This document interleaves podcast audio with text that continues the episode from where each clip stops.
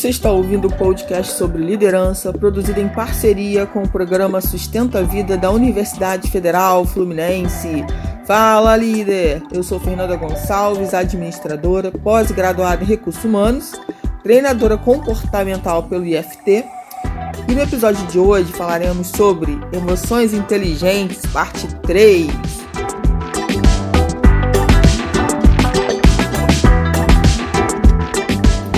Espero que esse podcast encontre muito bem. É, se você não assistiu os dois podcasts anteriores, eu estou aqui gravando é, com muita felicidade é, esse podcast falando sobre o best-seller do Tiago Brunet, Emoções Inteligentes. E a gente vai falar hoje né, sobre o terceiro capítulo desse livro. E quero aproveitar, antes de iniciar, adentrar no assunto, é, pedir para você me seguir lá no meu Insta, eu.fernanda Gonçalves. Também pode ir lá dar uma olhada no site fernandagonçalves.com. No Insta, me chama no direct, diz aí o que, que você está achando do podcast. É uma forma de você interagir comigo e eu saber o que você está achando do que você está ouvindo. Então contribua, traga temas, fale lá comigo. Vamos bater um papo lá. Bom, gente, o terceiro capítulo do livro começa falando sobre a questão né, da gente refletir aí sobre os problemas. Que eu gosto de trocar o nome problemas por desafios. Eu acho que fica bem mais interessante. Então, ele diz, aqui ele inicia o capítulo falando que é muito mais fácil a gente, quando tem inteligência emocional, entender os desafios, passar pelos desafios. É, e entender que ele traz uma frase interessante, né? Que a gente só se destaca quando soluciona algo que ninguém mais conseguiu solucionar. Então, assim, o que eu vejo e o que ele traz também é que muitas vezes as pessoas desistem, né? Elas não fracassam, elas desistem.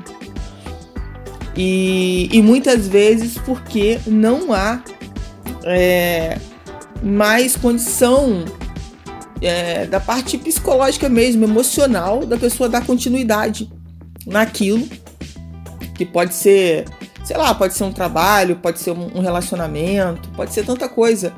E a pessoa simplesmente desiste.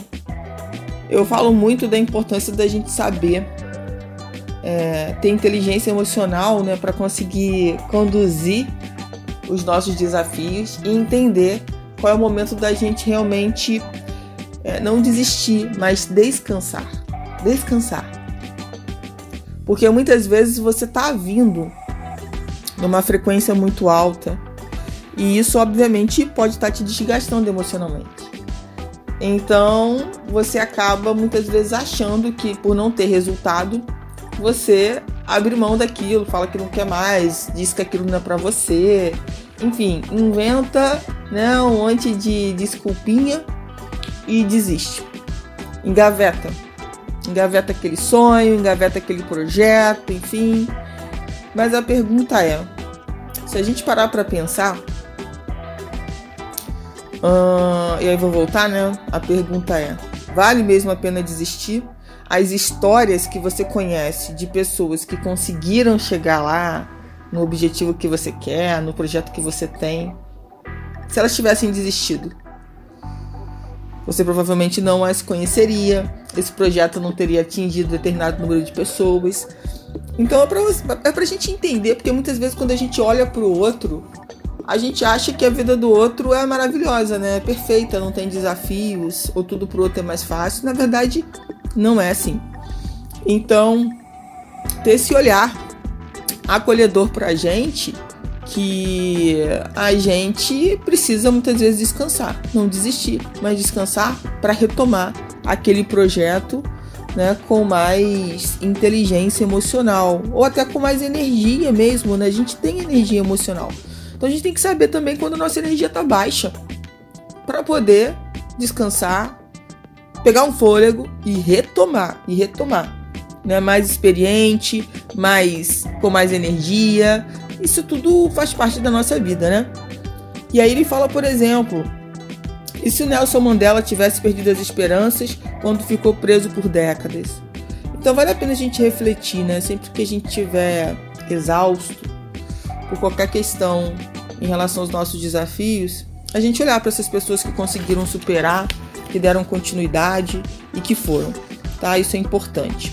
E aí dentro desse capítulo, ele fala o seguinte, que ele vai tratar de cinco estratégias que ele acha que são muito importantes para a gente poder é, criar uma rotina emocional para nossa vida, né? não perder essa rota emocional. E a primeira que ele fala é o autoconhecimento. Para mim, é a base é, da inteligência emocional, porque a gente precisa é, se, é, a gente precisa se conhecer, né? A gente precisa olhar para dentro. A gente precisa entender quem somos nós. Então, quem é a Fernanda? O que, que a Fernanda almeja? Onde a Fernanda quer chegar? O que, que faz bem para mim? É, com o que, que eu me sinto completa? O que eu amo fazer? O que eu não gosto de fazer? Quais os tipos de pessoas que eu gosto de me relacionar? Então, assim, eu preciso entender mais de mim. Então, quanto mais autoconhecimento eu buscar, e vamos lembrar de uma coisa que é importante: eu sou um ser em evolução, em mudança. Então eu preciso buscar o autoconhecimento até o último respirar. Não tem, ah, não, já me autoconheci, não preciso mais. Eu vou mudar. Eu quero ser uma pessoa melhor. E assim acontece com todo mundo. Então, assim, é importante a gente poder olhar isso. É, quantas vezes, às vezes, a gente pensa assim, ah, não, ah, o que me faz feliz é ter um carro. E a pessoa vai lá, compra um carro, parcela em 72 vezes e depois descobre que não mudou nada na vida dela, muito pelo contrário, ainda piorou a situação porque criou 72 prestações para se pagar. Então, às vezes pensa que ah, o que me faz feliz é ter uma casa enorme. Então, gente, é pra gente pensar. Aqui não é nenhuma crítica sobre ter coisas. Ter é importante, mas antes de ter, é preciso ser. Não adianta eu querer buscar nas coisas é, as questões que eu acredito que vão me preencher, porque na verdade não vão me preencher. O vazio vai continuar. Então eu preciso compreender quem eu quero ser para que depois venham as coisas e as coisas são as coisas, né? Do mesmo jeito que eu adquiri, elas vão ficar aqui, porque eu vou partir e as coisas vão ficar. Mas eu continuo. Então, o autoconhecimento é muito importante e a gente precisa trazer isso para nossa realidade mesmo, sabe? Parar de ficar olhando para o outro, julgando o outro e olhar para a gente. Depois ele traz a segunda estratégia, né, que é a importância do relacionamento interpessoal, que é a forma como a gente se relaciona com as pessoas. Então, isso, se a gente for falar de uma empresa, independente do nível de hierarquia, e como que a gente se relaciona é, de uma forma geral também com as pessoas da nossa família. A gente precisa pensar sobre isso, né? As pessoas estão mais próximas da gente. Como é que é o nosso relacionamento? Como é que a gente vive os nossos relacionamentos? Eles são rasos ou eles são profundos? Eles estão ali só para cumprir uma tabela ou eles realmente são importantes para mim? E tem gente que chega à conclusão que só né, conquistou amizades vazias, pessoas que só estavam ao lado delas por questões de interesse. Então é preciso você olhar como é que é esse relacionamento. E claro que você se conhecendo melhor, que foi a primeira estratégia que ele trouxe lá do autoconhecimento, fica muito mais fácil você se relacionar, porque você sabe o que você quer. Você sabe quais são as relações que vão agregar para sua vida. E isso é muito importante. E muitas vezes a gente não se preocupa com isso, né? É, depois ele traz a importância é, da sensibilidade de reconhecer emoções em outras pessoas. E isso para mim tá ligado muito, né, com a questão da, da nossa empatia com o próximo, da gente realmente estar tá no momento presente e, e, que, e se preocupar de fato com aquela pessoa e perguntar por que, que ela tá daquele jeito. Por que, que hoje ela não tá tão bem? O que, que aconteceu? Se você pode ajudar de alguma forma. Né? Tem que ser algo que seja sincero e não algo também para cumprir uma tabela, como eu falei na estratégia anterior.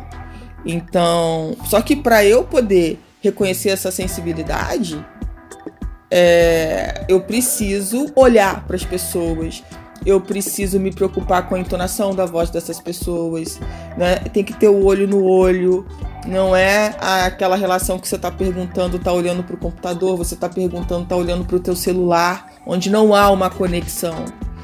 E a gente precisa se preocupar com isso, porque a gente está no mundo, né, onde é muito importante estar conectado com a tecnologia, e, e às vezes a gente despreza as pessoas que estão próximas da gente, que era pra gente estar conversando, batendo papo, rindo, olho no olho.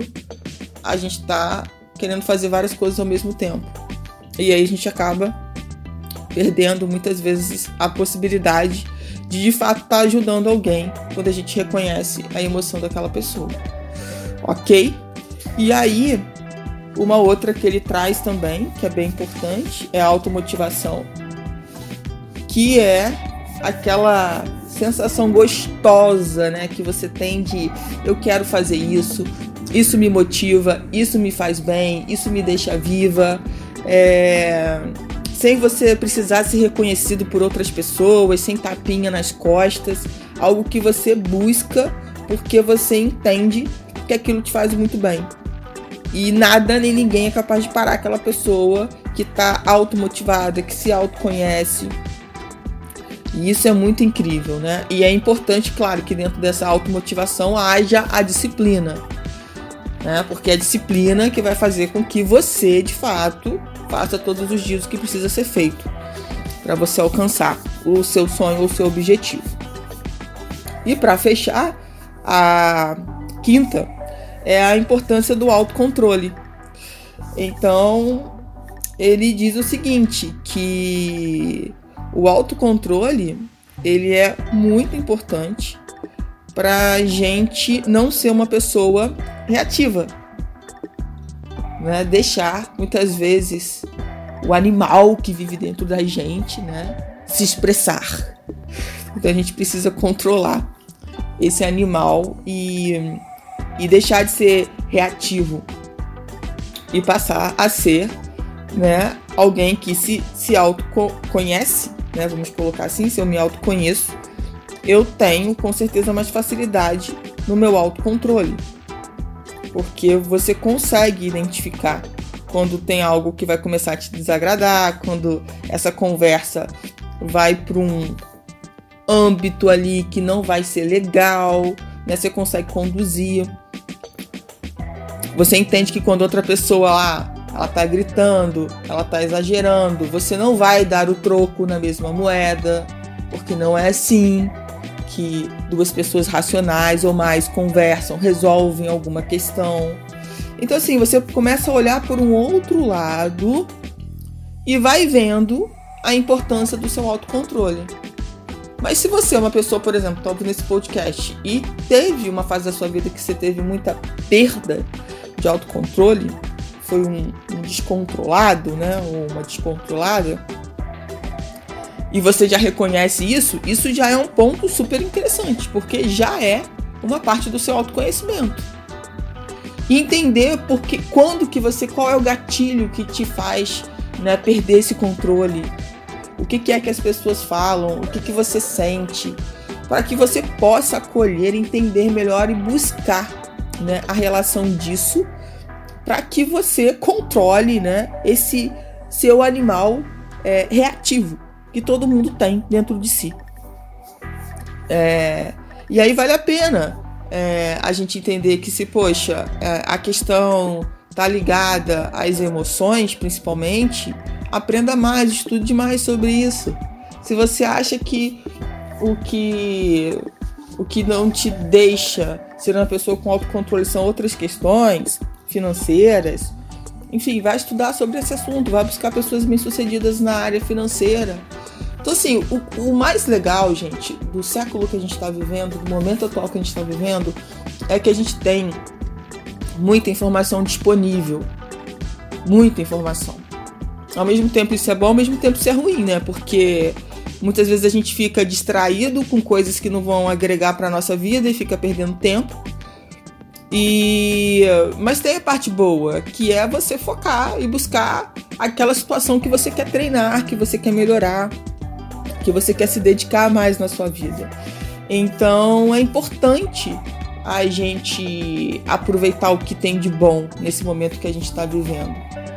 E, e, realmente parar de se distrair. O, o mundo tem muitas, muita coisa para a gente se distrair. São muitas informações. Tudo bem, claro, a gente precisa ter o nosso momento de descanso, de, de ver outras coisas, hobbies, outras coisas que você acha que são importantes para sua vida, tá tudo certo. Só que a gente precisa também ter o foco para o que a gente precisa treinar e melhorar.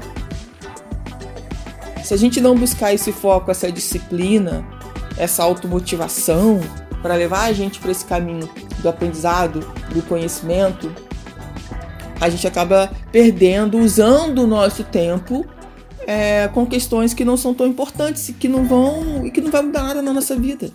Então é importante a gente saber calcular né, essa métrica do nosso tempo, porque uma coisa que é super interessante é que todo mundo tem 24 horas do dia. E aí a pergunta que você tem que se fazer é o que, que eu estou fazendo, né? Quais horas que me cabem. E essas horas não voltam. Essas horas você usou ou não usou, usou devidamente, né? Ou usou indevidamente, elas passaram. Você não consegue mais recuperar. Então, por isso a importância. A nossa moeda hoje, gente, é o nosso tempo. É o nosso tempo. Então, assim, reveja, né?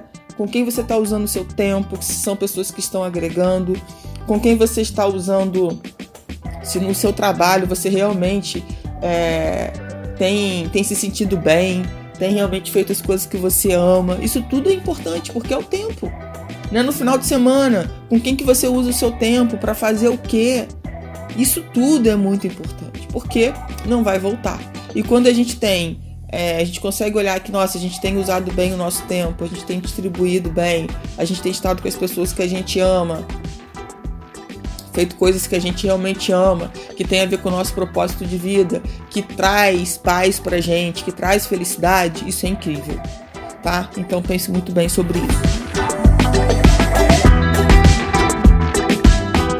Bom, quero te agradecer. Vou me despedindo aqui porque você ouviu mais um episódio do podcast sobre emoções inteligentes, parte 3, do programa de extensão Sustenta a Vida da Universidade Federal Fluminense.